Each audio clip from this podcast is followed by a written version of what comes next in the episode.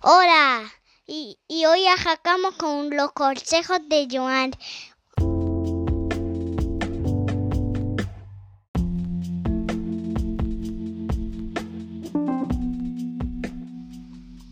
Saludos y bienvenidos a un nuevo episodio de Los Consejos de Joan. Espero que les haya escuchado el intro que me regaló Lian, así que espero que se lo disfruten. Hoy vamos a hablar sobre Thor, que es el personaje de Marvel favorito de mi hijo. O sea que es su superhéroe favorito. Pero más allá de ser un personaje de Marvel, Thor es un dios de la mitología nórdica y vamos a hablar un poquito de eso. Eh, hace unos meses yo había hecho una publicación donde les había pedido a las personas que me dijeran qué tema les gustaría escuchar en el podcast. Y alguien me escribió que quería escuchar un episodio de Thor. Así que bueno, me tardé varios meses, pero por fin les voy a hablar sobre Thor.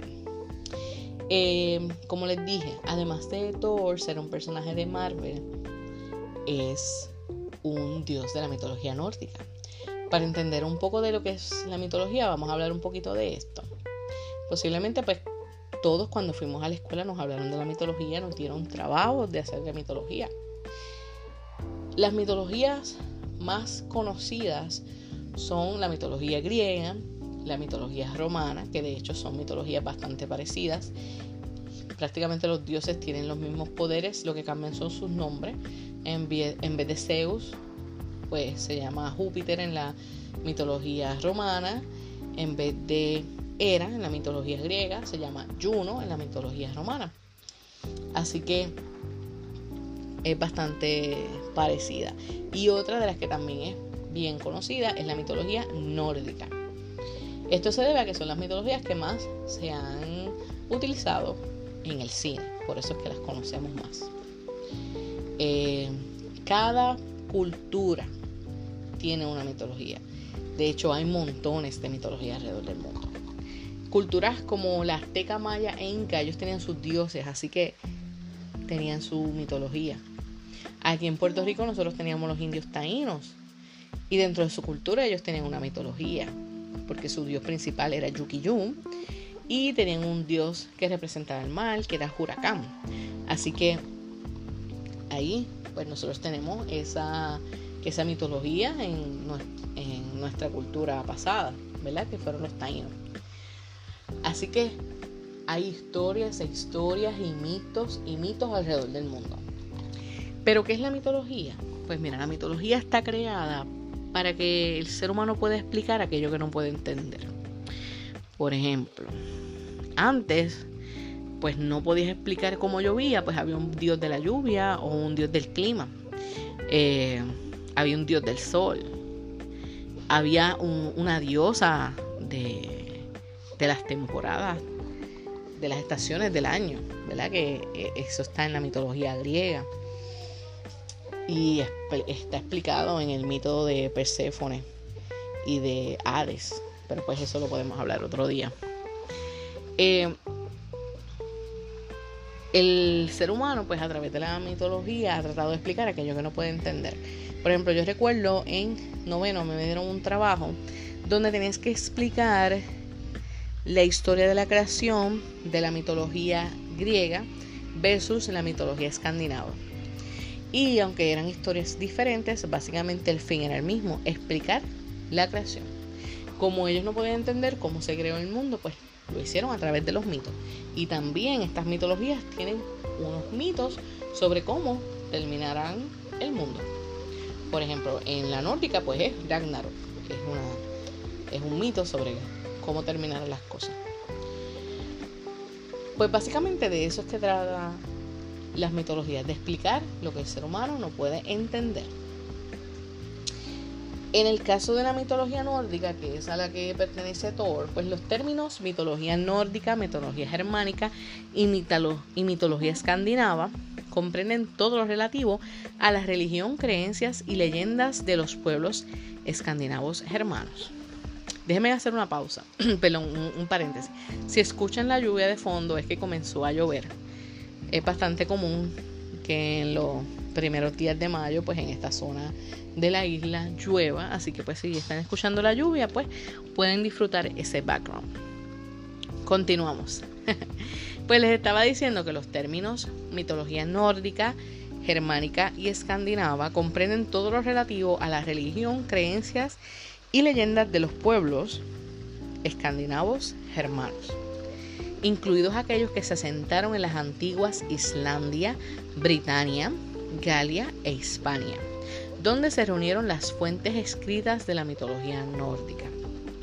Es la versión mejor preservada de la antigua mitología germana, común a todos los pueblos germanos. La mitología germana, a su vez, ha evolucionado de una mitología endoeuropea más temprana. La mitología nórdica es una colección de creencias e historias compartidas por los pueblos germanos. Es importante señalar que esta mitología no era compartida por los pueblos nórdicos de etnia urálica ni báltica, ya que estos poseían una propia, aunque parecida. No era una religión revelada, pues no había una verdad entregada por los dioses a los mortales. Además, no tenía un libro sagrado. Esta mitología era transmitida oralmente en una forma de una larga y regular poesía.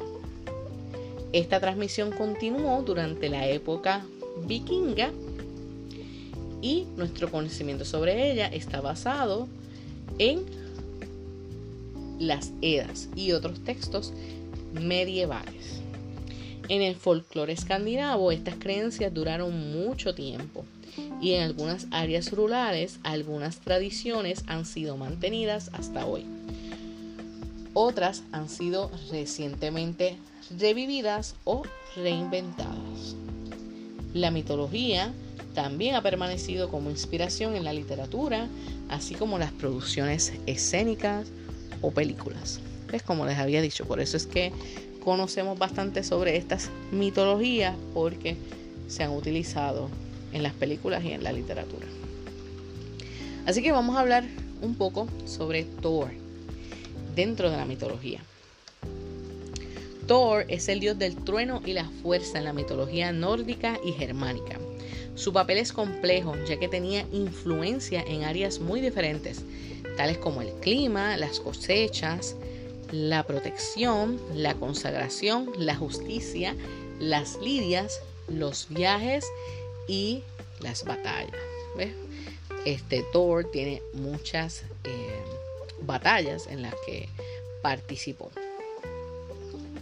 Las características de Thor es que tenía una gran área de influencia desde controlar el clima y las cosechas hasta la consagración, justicia, protección y batallas.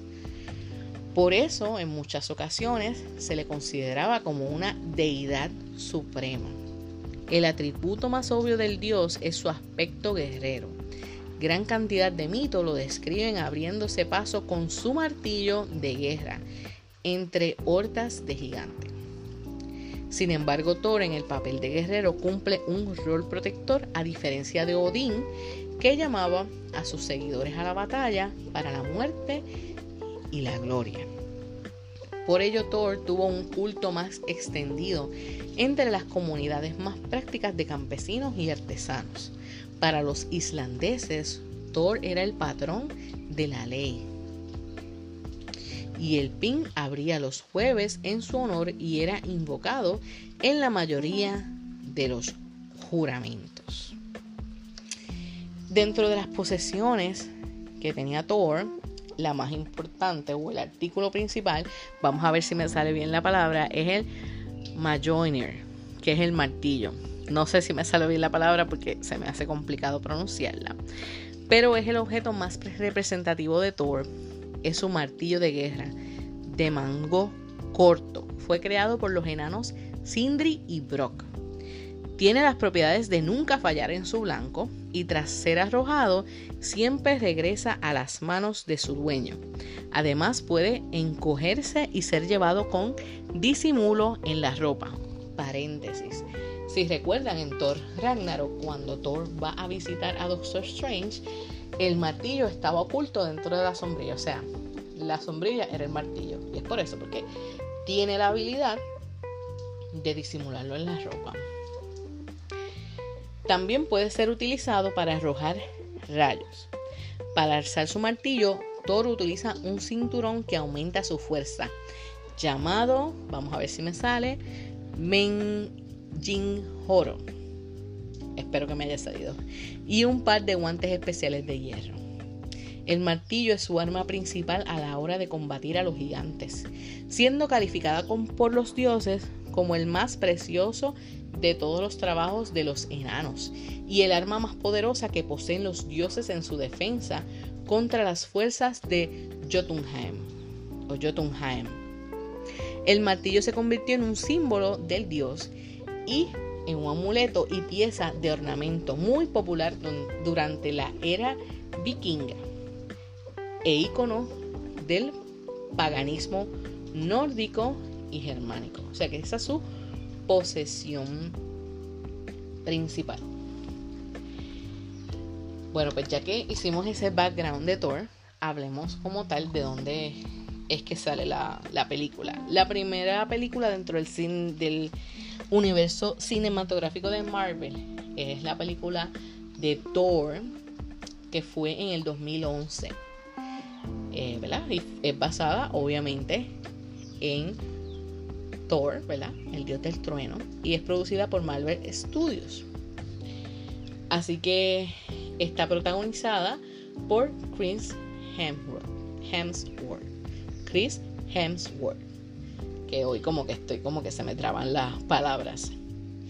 El filme cuenta la historia de Thor, el príncipe heredero de Asgard, que es exiliado de su hogar a la Tierra. Estando allí, forma una relación con Jane Foster, una científica. Sin embargo, Thor debe de tener a su hermano adoptivo Loki, que pretende convertirse en el nuevo rey de Asgard. Thor, la película, tuvo su premier el 17 de abril del 2011 en Sydney, Australia, y se estrenó el 6 de mayo del 2011 en los Estados Unidos. Revisó recibió reseñas generalmente mixtas a positivas de parte de la crítica y de la audiencia y recaudó más de 440 millones contra un presupuesto de 150 millones. ¡Wow! Es increíble. Tiene una secuela, aquí le voy a hacer un paréntesis, tiene una secuela llamada Thor The Dark World. Se estrenó el 8 de noviembre del 2013. Ok, les quería hacer una, un paréntesis porque en esa época, en noviembre del 2013, yo, yo viajé a Noruega. Y estando en Noruega, de verdad que los que tengan la oportunidad de visitar Noruega, es un hermoso país. Tiene um, unas vistas muy bonitas. Yo fui en, como les dije, en la época de noviembre. Hacía frío, así que una caribeña en el frío es un poquito complicado. No vimos nieve, pero sí sentíamos el frío. Eh, pero unas vistas hermosas. Realmente es un país muy bonito. Eh, una de las cosas que tuvimos que ver, eh, la oportunidad de ver, fue la roca del púlpito. Tomamos un, barco, como si fuera un tipo ferry, ¿verdad? Un barco pequeño, nada. Que, ¿verdad? Tú pagabas como si fuera un tour y te llevaba a la roca del púlpito. También tú puedes ir a la parte de arriba, pero eso pues, pues no lo hicimos. Nosotros la vimos desde la parte de, de abajo. Y tuvimos la oportunidad de tomar el agua que emana de esas rocas. Eh, que estuvo espectacular. Salía eh, súper fría. El barco, ¿verdad? Los, los que están encargados del barco, ellos lo recogen en unos envases y entonces se lo entregan a, las personas que están en el barco. Así que es una experiencia, fue una experiencia súper cool. Eh, pues les quería decir que yo recuerdo, ¿verdad? Que había eh, eh, uno de los de Estados Unidos decía que estaría brutal ver el estreno de Thor siendo un superhéroe, ¿verdad? De, de Noruega, de, de allá, de la mitología nórdica. Verlo en Noruega era una experiencia, hubiese sido una experiencia súper brutal. Y es verdad. Pero no lo, no lo hicimos. Creo que el tiempo el tiempo no nos dio, ¿verdad? Porque nosotros está, la razón por la que yo viajé a Noruega es porque yo estaba en un campeonato mundial de powerlifting, así que pues estábamos básicamente eh, durante el día en competencias y pues eh, ir a ir al cine pues, pues no creo que el tiempo no nos dio. Sí pudimos ver otras atracciones, pero este no no pudimos ver la película de Thor en Noruega, lo que hubiese estado súper cool. Pero nada, este. Eh, son experiencias, algunas experiencias que pasan y algunas que no pasan. Así que nada, ese era el paréntesis que le quería hacer. Entonces, eh, pues la segunda película es la de Thor The Dark World, que fue en noviembre del 2013 su estreno. Y la tercera película es la de Thor Ragnarok, que fue estrenada en octubre del 2017. La de Thor Ragnarok es la primera película que veían y es la película que lo hace fanático de Thor. No te puedo decir las veces, eh, es un sinnúmero de veces que él vio esa película y desde esa película es que él se convirtió en un fan de, Thor. Y entonces pues espera que la cuarta va a ser Thor, Love and Thunder que pues es la que estamos esperando con ansias. Yo estoy esperándola con ansias loca. Pues básicamente el argumento de esa primera película es que pues en el, en el 965 después de Cristo, Odín, el rey de Asgard, libra la guerra contra los gigantes de hielo de Jotunheim y su líder Lofi para evitar que conquisten los nueve reinos comenzando con la tierra. Como saben, dentro de la mitología nórdica están los nueve reinos y, por ejemplo, está Jotunheim, pero entonces la tierra, ellos la llaman Midgard. Así que cada, cada reino, ¿verdad? Tiene, tiene su nombre. Así que eh, si tienen la oportunidad de buscar información sobre los nueve reinos, hay muchas historias que hablan sobre eso, así que pues pueden aprovechar y leer un poco de esto porque es bien, bien interesante. De hecho, aquí eh, en Adjuntas hay una muchacha que escribe un libro que se llama Detrás del espejo y básicamente es mitología nórdica porque habla sobre los elfos oscuros. Así que para que vean que en Puerto Rico pues también hay personas que escriben cosas bien chéveres. Pues Nada, en el, sigamos con el argumento de la película. En el presente, el hijo de Odín, Thor, se prepara para ascender al trono de Asgard.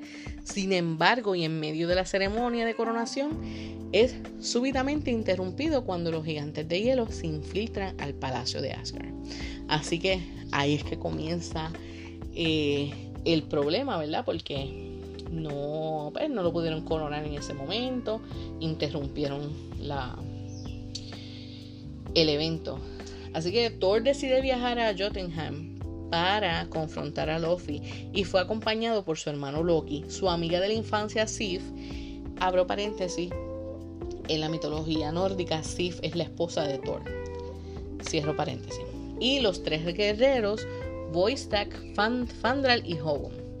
Eh, se desata una batalla hasta que Odín interviene para salvar a los Asgardianos destruyendo la frágil tregua entre ambas razas.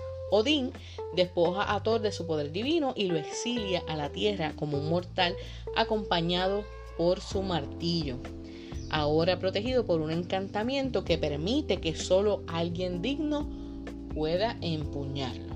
Entonces pues ahí es que comienza eh, la situación de que él llega, conoce a Jane Foster, la astrofísica, eh, su asistente Darcy Lewis, que hace poco la vimos en la serie de WandaVision, y su mentor Eric Savig. Pues ahí comienza ¿verdad? la situación. Shield encuentra el marrón y ¿verdad? hacen, eh, hacen como si fuera una cápsula ¿verdad? para mantener el marrón ahí. Y pues nada, este, continúa lo que es la trama de, de la película.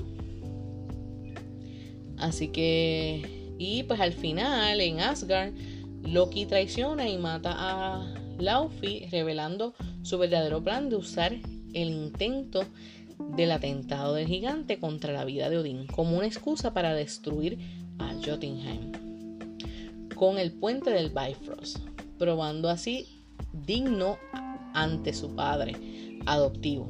Thor llega y combate a su hermano antes de destruir el puente para frustrar el plan de Loki, quedando varado en Asgard. Odin despierta y evita que los hermanos caigan al abismo, creando a raíz de la destrucción del puente. Pero Loki se deja caer cuando Odín rechaza sus, públicas, sus súplicas de aprobación. Thor hace las paces con su padre, admitiendo que no está listo para ser rey. Mientras en la Tierra, Jane y su equipo buscan un modo de abrir un portal a Asgard. Y luego de eso, pues hay una escena post crédito donde Saving ha sido llevado a las instalaciones de Shield, donde Nick Fury abre un maletín y le pide que estudie un misterioso objeto cúbico, el cual según Fury podría contener el poder incalculable. Y un Loki invisible incita a Saving a acceder y este lo hace. Así que, como tal, ¿verdad? Ese es el argumento como tal de la primera película de Thor. Que entonces ahí, a raíz de eso, pues entonces es que van a comenzar los hechos que luego van a provocar que exista la película de Avengers. Nada, realmente Thor es un gran personaje de Marvel y es muy interesante. Creo que se pueden sacar muchas historias. Realmente yo estoy bien pompeada de que salga la próxima película, la cuarta, de Thor, eh, Love and Thunder. Realmente me pompea mucho verla, así que espero ya que pronto salga para verla. Y como les dije, pueden salir de Thor, pueden salir muchas, muchas, muchas historias. Nada, pues básicamente esto es lo que les quería hablar sobre Thor, ¿verdad? Un poquito de lo que fue la primera película, de dónde es que sale, es porque es un dios, hablamos de mitología, creo que me excedí, wow, les hablé un montón de cosas. Así que nada, mi consejo, cuando tengan la oportunidad, si ustedes no han visto las películas de Thor, que lo dudo que si escuchan mi podcast no hayan visto las películas de Thor, pero si no las han visto, vayan a verlas, de verdad que son películas excelentes. Si no me equivoco, yo creo que ya todas están en Disney Plus. No estoy segura porque las primeras, la primera estaba en Amazon Prime hace un tiempo, pero no sé si ya está en Disney Plus. Entiendo que ya sí. Eh, nada, de verdad, búsquenla. Si les gusta la mitología, busquen y vean estas películas, ya que son muy buenas. Así que nada, los dejo. Espero que les haya gustado mi consejo de hoy. Antes de irme, has pasado por Amazon o Amazon Kindle a ver mi libro Te cuento de despechos y pasiones. Que no lo has hecho, pues date la vueltecita que te va a encantar. Así que nada, los dejo. Y eh, esto va a salir Día de las Madres, así que feliz Día de las Madres a todas las madres que estén escuchando el podcast. Que pasen un excelente día junto a los suyos. Así que los dejo y recuerden que siempre les traeré buen contenido y sonrisas. Chao.